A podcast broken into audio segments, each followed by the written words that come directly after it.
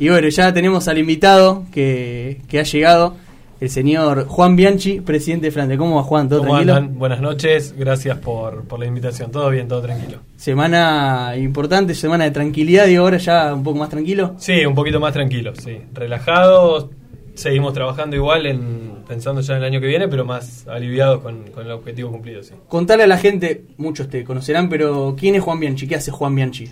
Bueno, me toca ocupar el rol de presidente en el Club Flandria ya desde enero de 2021, año casi dos años de, de gestión, año y medio. Eh, bueno, toda mi vida pasó ligada a Flandria de algún modo u otro. Arranqué primero como jugador de, de escuelita, CIFO. ¿Qué- ¿Cuál es ese primer recuerdo que, que tenés con Flandria? ¿Yendo a la cancha, jugando Sí, inferiores? yendo a la cancha. Primero arranqué yendo a la cancha, creo que con 4 o 5 años. Y a la par, creo que el año siguiente, cuando ya estaba arrancando el colegio, arranqué en lo que era en lo que era Steverling, en lo que era Flandria, que hoy es Steverling en Asifo. Y después, bueno, toda la carrera a lo largo de inferiores. A los 13 arranqué en un medio radial, una transmisión de Flandria como comentarista. A los 17, 18 asumo como jefe de prensa del club.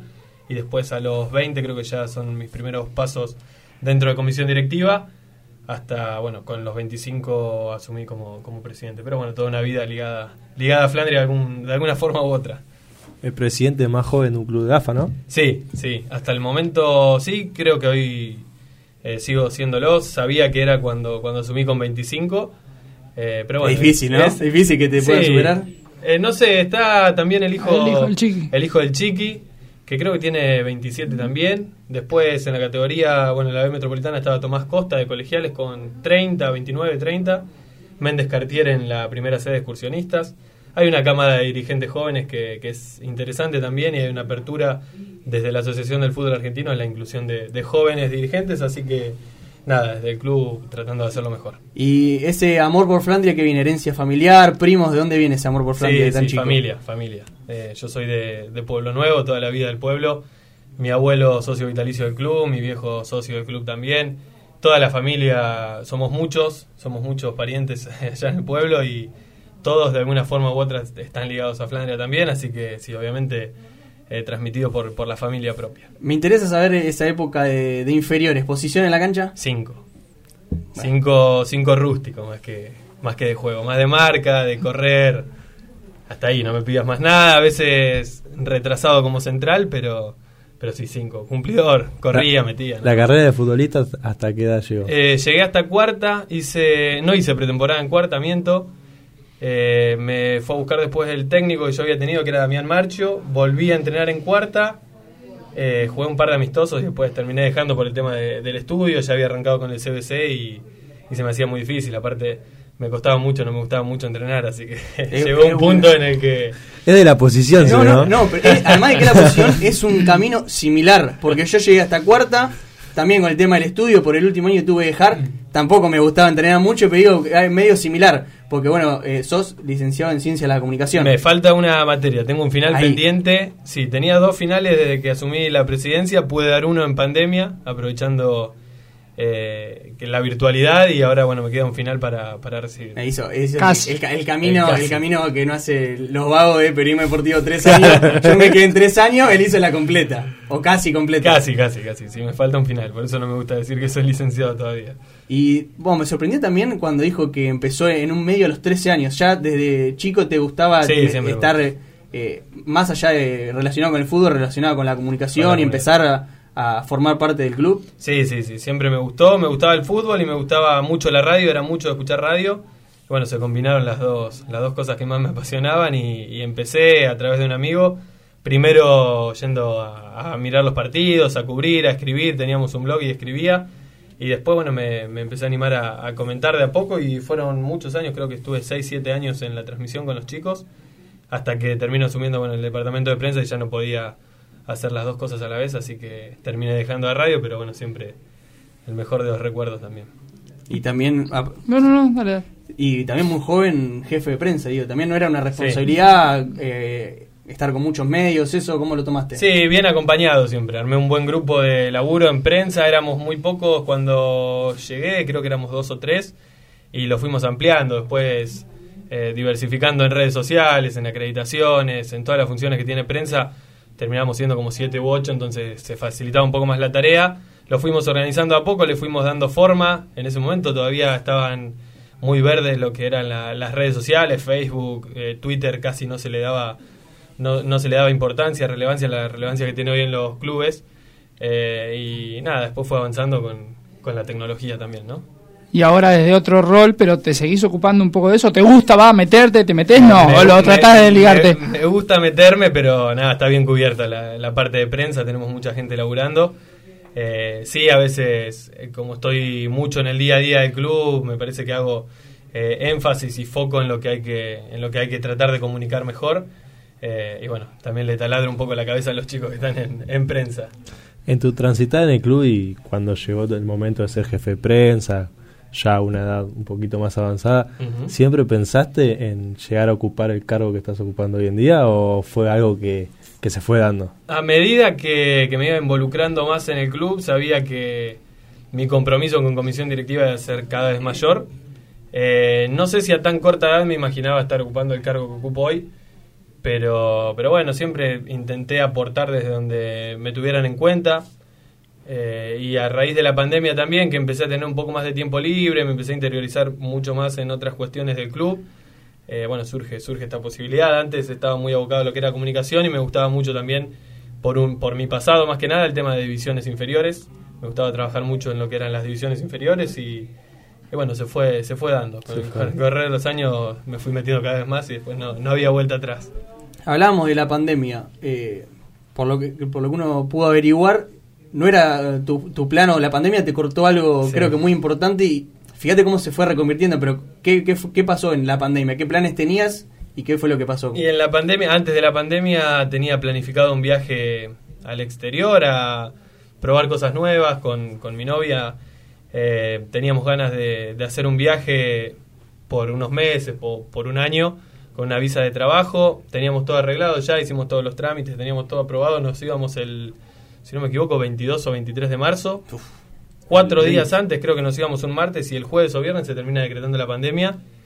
Y el fin de semana fue debatir qué hacíamos, si nos íbamos, si no nos íbamos. Bueno, se fueron cerrando los, los aeropuertos, las fronteras y, decidimos quedarnos. En un principio habíamos pensado en reprogramarlo porque se hablaba de que iba a ser corto el aislamiento y demás. Y después se fue posponiendo, posponiendo y, y se suspendió. se suspendió para siempre. Y llega el momento después, creo que septiembre de ese año también, a medida que me fui involucrando más en el club, sabía que iba a, tener que tomar la, decisión de asumir y que el viaje se iba a suspender ya. De por sí. ¿Y cómo llegó? ¿Fue una propuesta? ¿Cómo llegó e, a ese momento de, decir, sos vos, el presidente? Y veníamos trabajando, había un grupo de 6, 7 personas que venía trabajando mucho en el día a día del club durante la pandemia principalmente eh, Fabián Poli, que era el presidente en ese momento, comunica en agosto que, él cuando terminara su mandato en enero no iba, no iba a continuar. Y ese grupo que estaba en el día a día de 6-7 me lo fue proponiendo. Obviamente lo, lo, pensé, lo evalué, lo charlé con, con, mi familia, con mi novia, con mis amigos. Sabía que era una decisión que, que tenía que pensar bien, que me podía eh, llegar a implicar muchísimo más tiempo del que me estaba demandando el club hasta ese momento y bueno, fue, creo que estuve un mes, mes y algo pensando hasta que, bueno, eh, me termino decidiendo y comunicándole a ese grupo de 6, 7 personas que, que, me animaba, que me animaba a asumir, obviamente con el apoyo de ellos, ¿no? Eh, y termino asumiendo en parte también para, para terminar de involucrar directamente porque era un grupo que venía trabajando ajeno a comisión directiva. Si bien estaba involucrado en el club, no formaba parte de esa comisión directiva. Entonces vimos la, la posibilidad de una renovación o de incluir a gente nueva que yo creía muy, muy importante y, que le podía llegar a, servir al club y, creo que así fue. Sin duda que fue una decisión muy fuerte. La responsabilidad que conlleva ese cargo, ¿era lo que te esperaba? ¿Es más? Sí, yo creo, era lo que me esperaba. Eh, la verdad que es mucho el tiempo que demanda, muchísimo el tiempo que demanda, que también... ¿Cuánto ahora está en el club, en la diaria? Y en el club, hoy por ejemplo, estuve toda la mañana, y eh, de las 3 de la tarde hasta las 7 estuve de vuelta en el club. Es, depende también los horarios de, de laburo de cada uno. Eh, físicamente trato de estar por lo menos 5 o 6 horas en el club por día, si se puede. Y después virtualmente con el teléfono todo el tiempo. Desde que me levanto hasta que me voy a dormir, estamos hablando de temas de Flandria y resolviendo cosas y, planificando cosas también. eh, no, no, no, no hay descanso, es todo, la, todo el día la cabeza ocupada en, en Flandria. ¿no? Y, No- y como decías, eh, lo la importancia de los grupos, me imagino que delegar, porque Sí. si no es, porque decís mucha responsabilidad, pero si no delegás es más complicado y más, más responsabilidad sobre vos. Eh, es- ¿Crees que es muy importante o qué tanta importancia le das a un buen grupo de trabajo? 100%. 100% porque uno no, no, no puede abarcar todas las cosas, entonces creo que la clave y uno de los mayores aciertos que tuvimos fue el grupo de comisión directiva que armamos. Dentro de comisión directiva formamos subcomisiones para que cada uno tenga una función específica y delegar responsabilidades y confiar en la persona que se asigna. Entonces eh, se facilita mucho la tarea. Si bien uno está en todo también y- e intenta estar en todo, eh, fue clave el armado de, de ese grupo de comisión directiva que, en el que uno confió y armó casi que a medida, pensando un, no sé, un ejemplo, subcomisión de obras, eh, había dos, tres personas de confianza, un ingeniero, un arquitecto y, y gente muy capacitada para cada sector que, que fuimos asignando y fuimos formando las distintas subcomisiones dentro de comisión directiva que, que la verdad que viene funcionando muy bien. es un, un año el 2021 que, que digo, primer semestre creo que Flandria termina los últimos tres partidos bien y ya en ese año, primer año de gestión, ya uno, me imagino que la ilusión, digo, del ascenso, pero ¿se proyectaba de queremos ascender o era algo más progresivo? Sí, se proyectaba que queríamos ascender. Obviamente uno lo proyecta y, y sabe que no es fácil. Hay muchísimos equipos, muchísimos clubes que intentan años, años, años y años y no, no lo pueden lograr en la categoría misma. Eh, siempre nombro el caso de Tristán Suárez. Tristán Suárez durante creo que 15 años fue el equipo con mayor presupuesto, el equipo que siempre era candidato y le costaba y le costaba, bueno, termina ascendiendo. Lo de Flandria nosotros sabíamos que veníamos trabajando bien como para llegar a lograrlo, pero bueno, no, no, quizás no nos imaginábamos que iba a ser tan rápido. Sí, el objetivo primero era entrar a Copa Argentina, jugar un reducido que hacía mucho tiempo que Flandria no jugaba y después eh, iba a ser el paso a paso y si se daba, se daba. La verdad que cuando arranca el torneo vemos un equipo muy consolidado con una muy buena idea de juego y sufrimos dos lesiones de la dupla de volantes centrales de Lugo y Alejandro Sí. González que nos termina condicionando y decíamos, bueno, qué lástima porque estábamos bien, ahora tenemos que salir a buscar en medio del campeonato un refuerzo Y qué refuerzo, Pancho Solé. Sí, que cumpla y que te pueda llevar al objetivo final que, que era que era tratar de pelear arriba. Bueno, se dio todo. Fuimos a buscar a Pancho Solé, que termina siendo uno de los pilares eh, fundamentales del campeonato. Ahí el scouting, digo, la, la importancia Sí, de- claro. de- del scouting de ver y también la- lo acotado, digo, Sí. que es en medio de un campeonato, estaba jugando, realmente estaba en el plantel de Barracas, todavía en Primera Nacional, sin tanto rodaje, bajar a una categoría para ser importante y Sí. termina siendo clave. Vos fíjate eh, el poder o, de decisión y la capacidad y la imaginación en la- a la hora de un armado en plantel. Porque, y también la suerte, ¿no? Porque vos fuiste a buscar a Solé que estaba disponible en ese momento, porque si Solé no estaba disponible en ese momento, en un momento durísimo un campeonato tenés que muchas veces improvisar. Improvisar con un joven. Fíjate que vos venías asentado con una base de un doble 5 que venía funcionando para mí, que era lo mejor del equipo, y en dos fechas los perdés. Primero, eh, creo que Walter Lugo y después el Perrito González la fecha siguiente. Entonces eso ya te fue marcando el camino. Hubo partidos claves, bisagras. Que ¿Cuáles son de esos? Y el partido que damos vuelta, no, que ganamos en Remedio Escalada Talleres Sí. 2 a 1. El Pues le hacen el gol a los 40 y a los 41 Sí, Flandria lo gana sí. Molde no vuelve. El 4-2 con Cañuelas creo que fue consagratorio también, que Flandria iba perdiendo 2 a 0 y le da vuelta. Contra el CADU. Contra el Cadu Que era también, un partido también. dificilísimo. Bueno, mismo la final con colegiales. No, no, perdón, no la Sí. final. En el torneo, Flandria estaba lejos de colegiales y le gana 2 a 0 en el torneo. Falta de 5 o 6 fechas. Le gana, Colegiales empata un partido increíble con Acasuso, con una jugada mm, Preparada. de pelota parada increíble y después la posibilidad de definir de, de local, De local. que era casi inimaginable para nosotros porque Colegiales venía arriba en la tabla general, se aseguraba con un empate de definir de Pierde local. con Sacachispa, creo Pierde que- con, con Sacachispa con sobre la hora, Colegiales, sí, sí. yendo a buscar el resultado de Colegiales que no le servía para nada porque Claro. Flanders ya había ganado en cancha de San Carlos. Bueno, se fueron dando un montón de cosas que uno en la cabeza iba diciendo tiene que ser el año. Porque todos los ascensos de Flandria habían sido de visitante. Todos si no los me ascensos de. Flandria fueron de visitantes, sí. Y era Sí. el único, bueno, en el 98 fue en Campana eh, y después fueron todos de, de visitante. Y era una posibilidad única que teníamos porque aparte Flandria no sé hace cuántos años que no gana en cancha de colegiales. Entonces vos Claro. te imaginabas ir a definir en condición de visitante a cancha de colegiales y iba a ser muy difícil. Como fue la- el partido de ida. Y pasó. Porque no, Sí. no pudo ganar y termina siendo una de las figuras el monito Lungarzo. digo. Sí, sí, Lungarzo tapa dos pelotas claves que Colegiales podría haber ganado el partido 2 a 0 tranquilamente. Eh, se termina dando todo. Bueno, el centro sobre la hora, el segundo palo de Camacho. Creo que es la única jugada del partido que sale de su posición Sebastián Martínez, el central de colegiales, que va a buscar a, la derecha. Que, Bobone que estaba de extremo por izquierda, va por, derecha. por derecha. Selecciona Andy, cuando tira el centro selecciona Andy, una locura. El arquero sale mal. Se, se, tiene que dar, se tiene que dar. Sí, cuando se tiene que dar, se tiene que dar. Y, y vos, en lo particular, ¿cómo viste ese gol? Nada, casi me muero. Casi me muero. Literal, ¿no? Sí, sí, sí, sí, me desmayé. No sé si me desmayé, me dijeron que me desmayé yo la verdad que no recuerdo. Fue un día, hacía primero muchísimo calor. Venía de una semana, obviamente, de muchísimos nervios. Estaba muy nervioso. Eh, en un momento llegué a estar más nervioso por el armado del operativo de la final, que me tenía muy mal. A, pensar en lo futbolístico exclusivamente. Eh, venía muy nervioso con eso, el armado de la final, que no pasara nada raro, la capacidad, el calor. Eh, no había comido nada, obviamente. El gol sobre la hora, gritamos, nos abrazamos todos. Y yo me acuerdo ahí sí que me tropiezo. Cuando me abrazo con un par, me, tropiezo.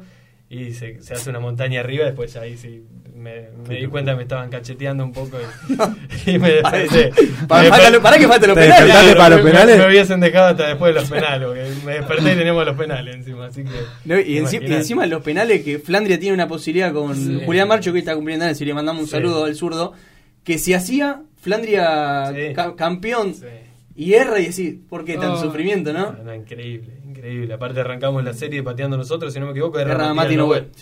Y después erra Camacho, uno de los mejores jugadores de, colegiales también por arriba de tres años. Fue una final increíble, increíble. Flandria, a ver, yo no soy simpatizante, tampoco sigo mucho la, realidad, la, campaña de Flandria.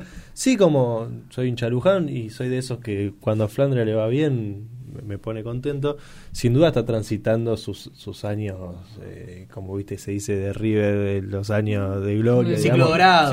Flandria en los últimos, no sé, ocho, ocho años, ¿cuánto ascenso tuvo? de la C a la... del 2014 desciende a la C, asciende en seis meses, después en 2016 asciende a la B Nacional y ahora 2021. A lo que voy, se, se está acostumbrando a ser un equipo de B Nacional, es a lo que apuntan. Sí, apuntamos a eso, apuntamos a, consolidarlo como un equipo de B Nacional, como un club de B Nacional más que como un equipo. Para eso trabajamos en lo que es la mejora de, la infraestructura todos los días.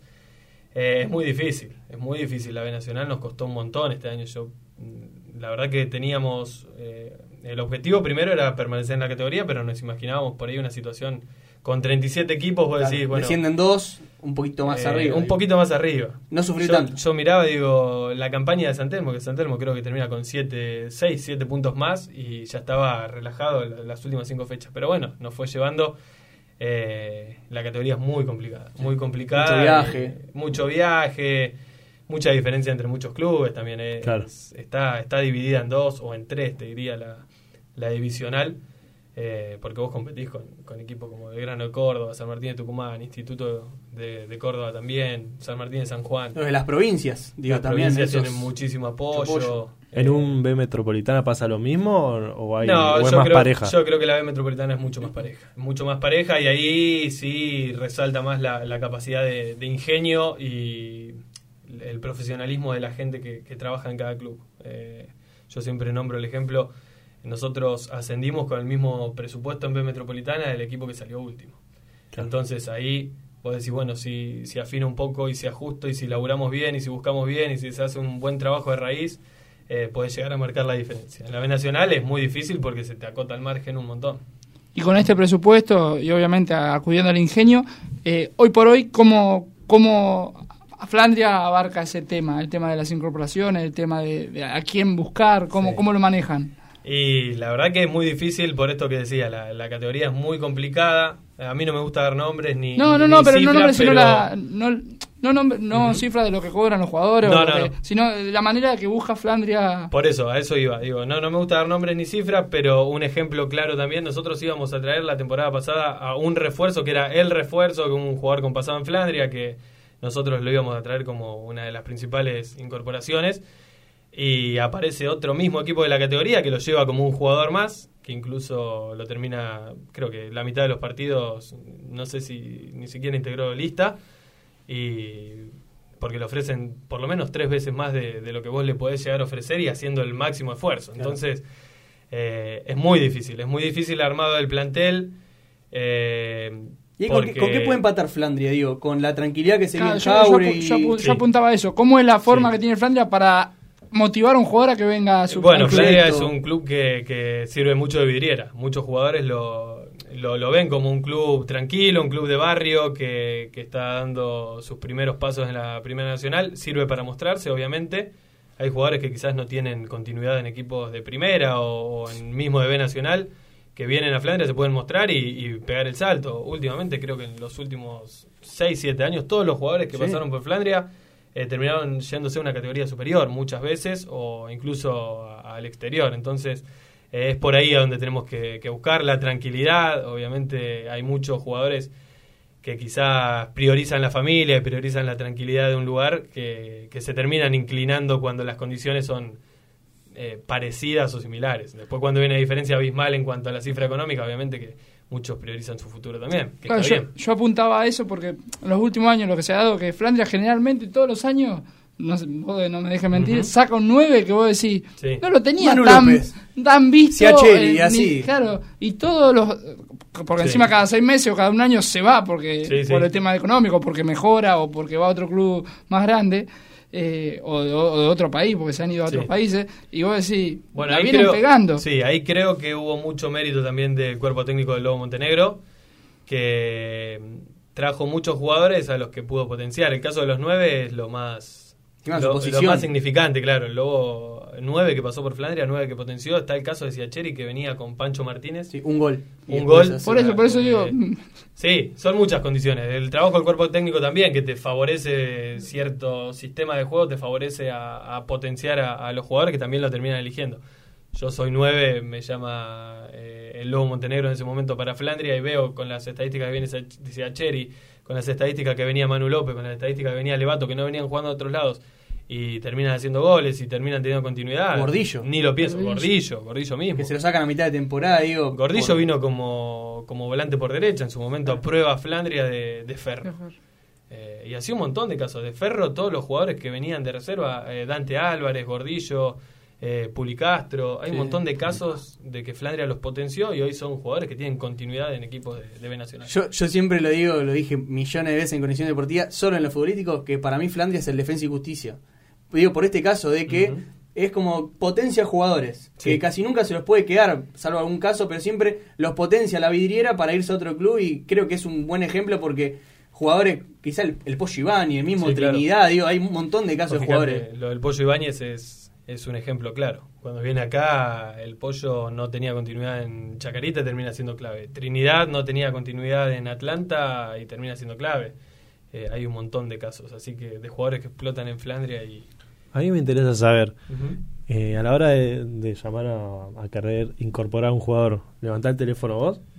Sí, en realidad ¿Cómo- es ahí? Te- porque nosotros lo manejamos un- con una subcomisión de fútbol, que tenemos un manager y tenemos una persona encargada de subcomisión de fútbol. Obviamente se charla entre todos. Sí, sí. eh, con jugadores que quizás ya hemos tenido relación, sí, a veces llamo, pero generalmente lo maneja el manager o muchas veces también el cuerpo técnico mismo con, con jugadores que, que han tenido en otros clubes, levantan el teléfono y llaman, pero siempre siempre consensuado y Pero en el club, esto y, y todas las actividades que se lleven a cabo, es todo consensuado. Sí, sí. No es que vos bajás el mar esperan que baje el martillo vos. No, no, no, no, no. Esto, esto se habla entre las distintas subcomisiones, sea fútbol profesional o las distintas áreas que hay, siempre se, se evalúa en comisión directiva, se habla y se termina, se termina definiendo. En fútbol quizás se acota un poco más porque cuesta quizás abrir a, no sé, 20 personas a tomar una decisión de fútbol porque obviamente va a haber opiniones dispares, entonces uno eh, delega responsabilidad y, y confianza Claro. en la persona encargada, que en este caso es el, es el manager que viene trabajando muy bien y que fue uno de los artífices de los tres ascensos que vos decías recién en ocho años de Flandria. Preguntarte, porque el momento más feliz lo conocemos, el momento más triste o más doloroso que te tocó pasar de que estás como presidente de Flandria fue la salida al lobo o hay alguno que lo iguale? Sí, sí, creo que sí, creo que sí, que fue un momento un momento difícil porque veíamos que no, no, le- no se le encontraba la vuelta al equipo, que veníamos en caída, llegamos a estar en zona de descenso en ese momento eh, y obviamente uno apuntaba a un proyecto con, con el Lobo y ojalá hubiese podido terminar el campeonato también. Sí, sí, sin duda fue el momento más feo hasta ahora de, de- de la presidencia que me tocó atravesar, sí. Y ahora, con objetivo cumplido, pasos a seguir. Mm, pasos a seguir, ahora depositar la... Acá, Acá acá se pide tenemos un primera, hincha ¿no? bastante exigente. Eso sí. iba a decir que, que nos llegó un mensaje que dice que la B Nacional queda chica, que lo quiere ver en primera A. Bueno, primero hay que hacer base en la Primera Nacional, que este año nos costó bastante. Eh, sí, depositar la confianza en, en este cuerpo técnico, en el armado del plantel. Obviamente Felipe cuando arriba a Flandria se encuentra con un plantel que, que él no había armado. Son dos ideas de juegos totalmente distintas que nosotros sabíamos, eh, pero que bueno, priorizábamos sacar resultados y creo que fue lo que se termina consiguiendo. Ahora depositar la confianza en este cuerpo técnico que va a seguir el año que viene. eh, de, de no pasar nada raro para, para traer jugadores y armar un plantel acorde a lo, a lo que quiera Felipe y los ayudantes. ¿Y ahí qué se espera al, en cuanto a un plantel? ¿A definir el, el, el año que viene el formato de la, de la B No. Nacional, la cantidad de censos o, o eso no? No, no, ya te diría, ahora el campeonato de la B Nacional sigue porque está el reducido, pero yo ya te diría que la semana que viene eh, que retoman los entrenamientos, ya Felipe irá haciendo la lista de los jugadores que, que querrá seguir teniendo en cuenta y, los que no, y empezar a diagramar también el armado del plantel del año que viene. Eh, va a ser un mercado de pases atípico con el Mundial de por medio. Entonces, nosotros sabemos que no podemos dar ni un minuto de ventaja. Así que ya la semana que viene te diría que estamos trabajando en, el armado de- del plantel para el año que viene. Va a haber jugadores que van a llegar seguramente antes de enero, como suele suceder habitualmente. Así que a partir de noviembre ya tendría que empezar a haber novedades del mercado de pases. Y vos- te quería hablar de los juveniles, ya que vos fuiste juvenil en algún momento. ¿Cómo se no les costó quizá a algunos juveniles? El caso ya había debutado, digo, pero Franco Ortigosa, jugando de titular contra Ferro, digo que no le pesó. Lo mismo en Alerio, convocado a Selección Na- Nacional del Ascenso. Ahora el Alan Maime, digo, hay, hay mucho para, para ver en Flandia. Sí, hay mucho para ver en, en- en inferiores. Eh, se está haciendo un gran trabajo en la formación, que eso también facilita la, la rápida adaptación. Caso Ortigosa, Nalerio, Maimo. eh, bueno, Julián Marcho, yo ya lo, lo considero como un jugador de- de plantel profesional consolidado. Eh, hay un trabajo previo que, que permite eh, facilitar esa adaptación en una categoría tan difícil como es la, la Primera Nacional. Porque en la B Metropolitana, quizás ya con con la formación que se venía teniendo, eh, se estaba en un nivel más parejo. La B Nacional exige otra cosa y que los chicos cuando les toque eh, cuando les toca jugar respondan, la verdad que nos pone muy contentos y da muestra de- del resultado que se viene haciendo bajo. Saliendo un poco de lo futbolístico, me gustaría saber cuál es la importancia que le dan a lo social dentro del club y si laburan en conjunto con ya sea el Club Luján de Fútbol, el Club Ujú. de Rugby, los clubes eh, acá en, lo que es la ciudad. Sí, nosotros le, le damos una importancia eh, muy, muy grande a lo que es lo social, trabajando desde donde se puede articular, sea con los chicos de divisiones inferiores, con maestras para apoyo escolar, con campañas en conjunto con otras instituciones, con el Club Luján, con el Luján Rugby Club, eh, con escuelas de, la localidad también. Flandria tiene eso que es muy particular, es un club de barrio que tiene mucho sentido de pertenencia, que tiene muchas instituciones que de alguna forma u otra lo, ligan a Flandria e intentamos eh, darle sí, esa importancia al rol social que, que cumple Flandria, manejando siempre la administración, intentando eh, con ciertas cosas parecidas a una empresa, pero siempre teniendo en cuenta el, el rol social que, que cumplimos y, y de contención ¿no? dentro de, de la localidad, que es muy importante. Bien. Y en cuanto a lo institucional, vi que ahora hay un proyecto nuevo de una cancha de sintético. Sí, Que sí. podés. Nada, estamos muy contentos. La verdad que del- desde el primer día que asumí, una de las cosas que, que planteé y que le planteé a este grupo de comisión, a lo que queríamos apuntar era a mejorar la formación de, de las inferiores y de todas las actividades deportivas que, que se desarrollan ahí en Carlos V. Para eso veíamos la necesidad de primero ampliar el predio, que fue algo que se logró eh, gracias a una negociación con, con el Círculo Criollo, que es una institución que está ahí al lado. Eh, pudimos hacer dos canchas más. Y después para mejorar el estado de las canchas y mejorar en la formación y darle más herramientas a los chicos, eh, veíamos quizás un poco más lejano una cancha de sintético por los costos elevados, ¿no? Eh, pero bueno, este año tuvimos la experiencia de que pusimos sistema de riego en dos canchas auxiliares y que al no tener descanso en las canchas, prácticamente, no es que no sirve, pero prácticamente eh, costaba mucho levantarlas y darle quizás el, el nivel que queríamos. Entonces terminamos haciendo un esfuerzo, gracias a una muy buena administración y al apoyo de, de socios, de sponsors que, que ven el trabajo que se realiza día a día. eh, llegamos al punto de, concretar un sueño tan grande como es una cancha de once sintético que nos permite darle rotación, darle descanso a las canchas y, ojalá el año, el año que viene tenerla en las condiciones que, queremos. ¿Va a estar destinada para el torneo de inferiores? Sí, va a estar destinado para entrenamiento de inferiores, para entrenamiento de fútbol femenino, para entrenamiento también de plantel profesional.